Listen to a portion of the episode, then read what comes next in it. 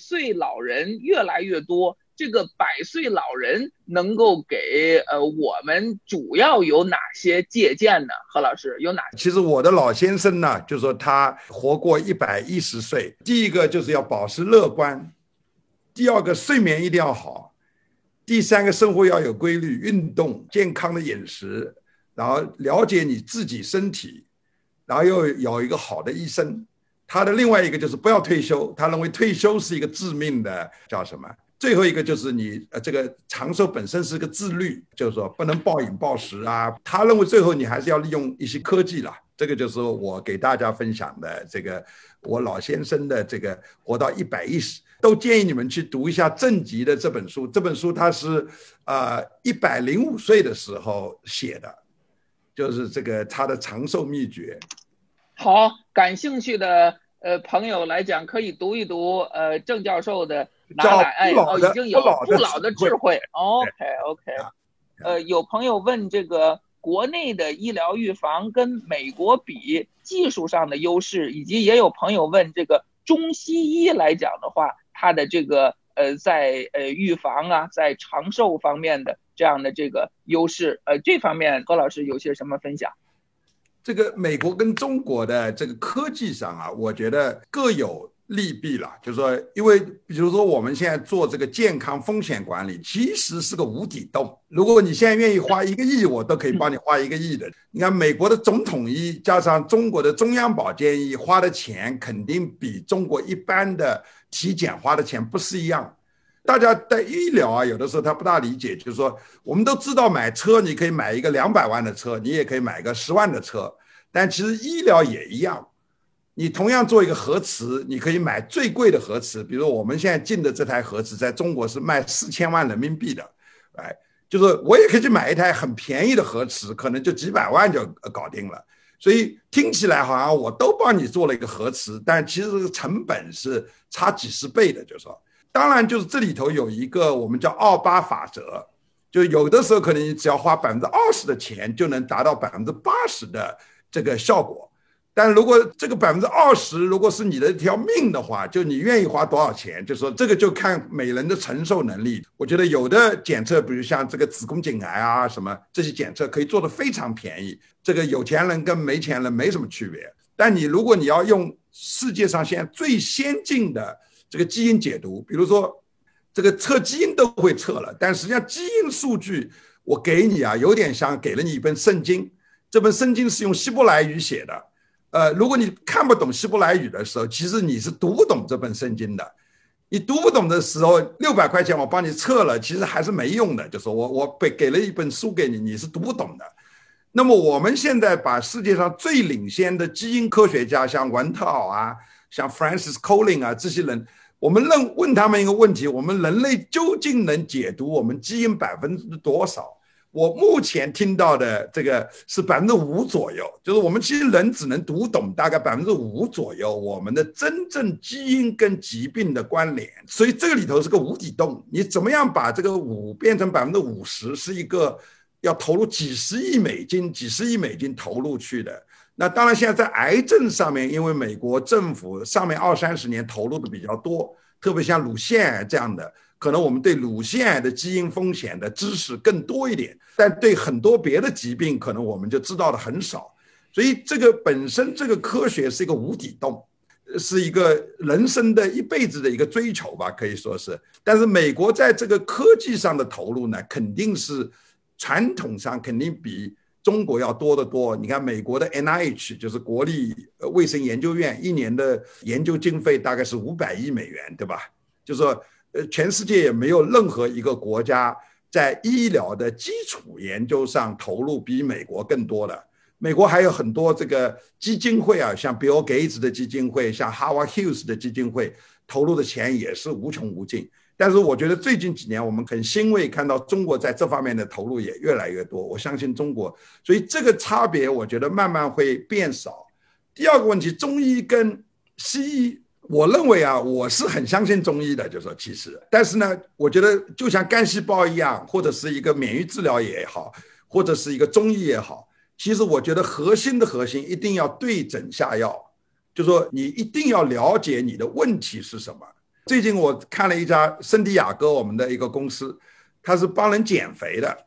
其实这个减肥的核心啊，就是要吃一个巨苦无比的药，就这个药越苦越好，就吃到你肚子里以后啊，只要你苦把你的苦的受体激活了以后啊，其实人的食欲就下降了。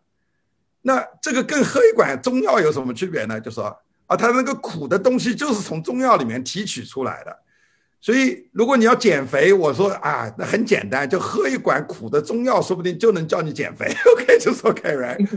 所以实际上，我们中国的中医里面其实有大量的智慧，但是我觉得中国的中医呢，以前它没有这个循证科学的那个。所以实际上，我这里我非常崇拜我们这个陈竹委员长。我觉得陈委员长是第一个把中国的中医里的砒霜治血癌，用西方的。这个临床循证的东西，把它发表在美国的这个很好的杂志上。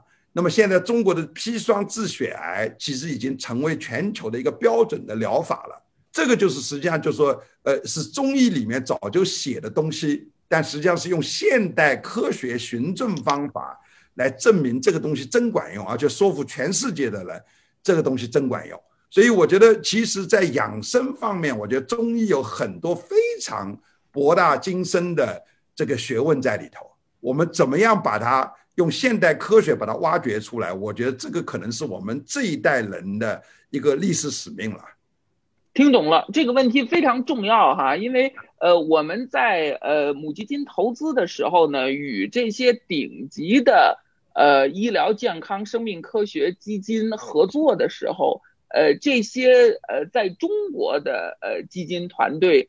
呃，很多都说他们投的这个标的呀，是在世界范围内数一数二的这样的这种 IP，顶级的这样的这种呃技术呃能力。所以我想呢，就这个问题，无论是东西方的这样的这种这种差距和中西医的这样的这种差距或者是关联，也请尹总呃分享一下呃你的观点。呃，我怎么说呢？我们先比几个数吧，比如说中国人。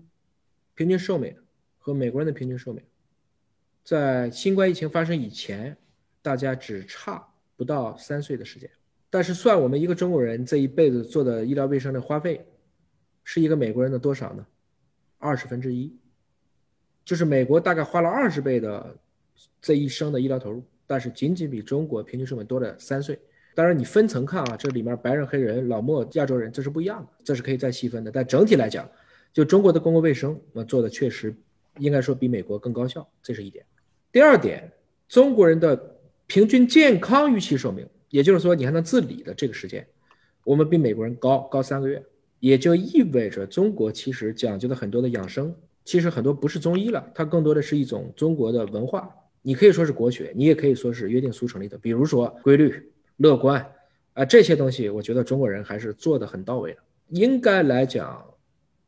有人开玩笑嘛，就是我们的中医是让大家稀里糊涂的、开开心心的就活着。到这一刻来讲，我们应该说治急症啊、治绝症这个东西，我们坦率的讲，这个中医中药基本上来讲能收效甚微。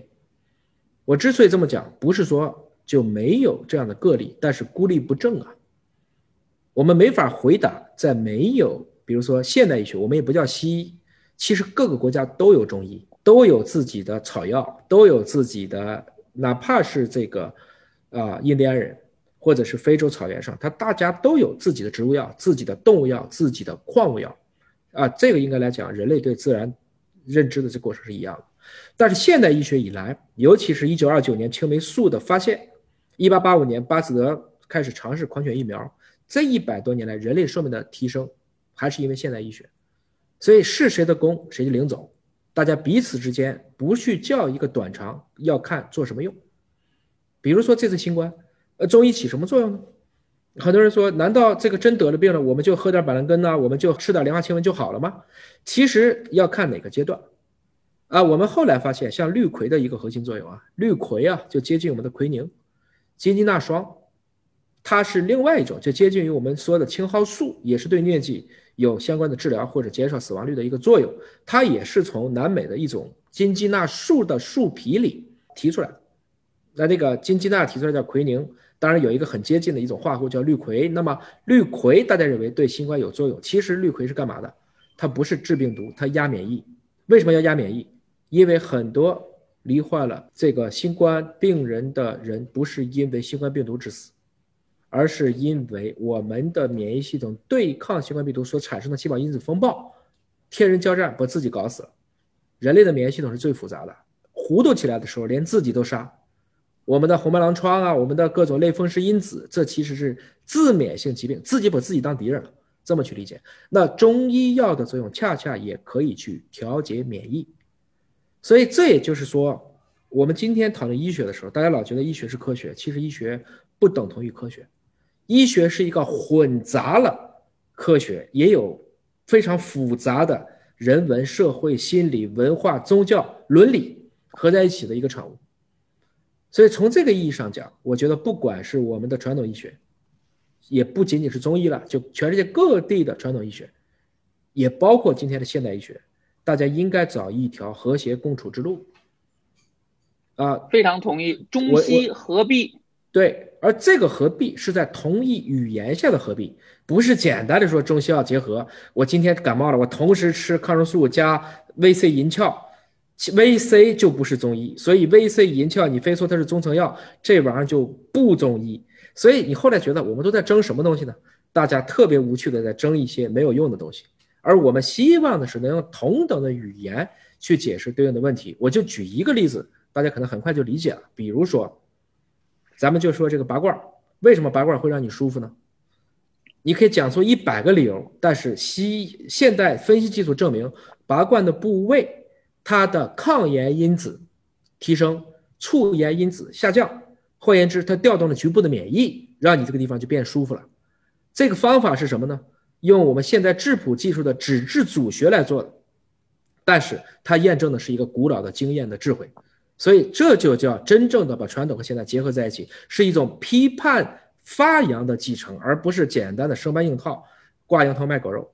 大概是这个意思。所以我也特别希望。能够用这种因果关联的这样的这种方式，是吧？越来越多的证明我们呃中医很多地方的这样的这个有效性哈，就像刚才何老师讲的，陈教授呃做的这样的这个工作，哎，马上大家的这个接受度来讲也会更高了。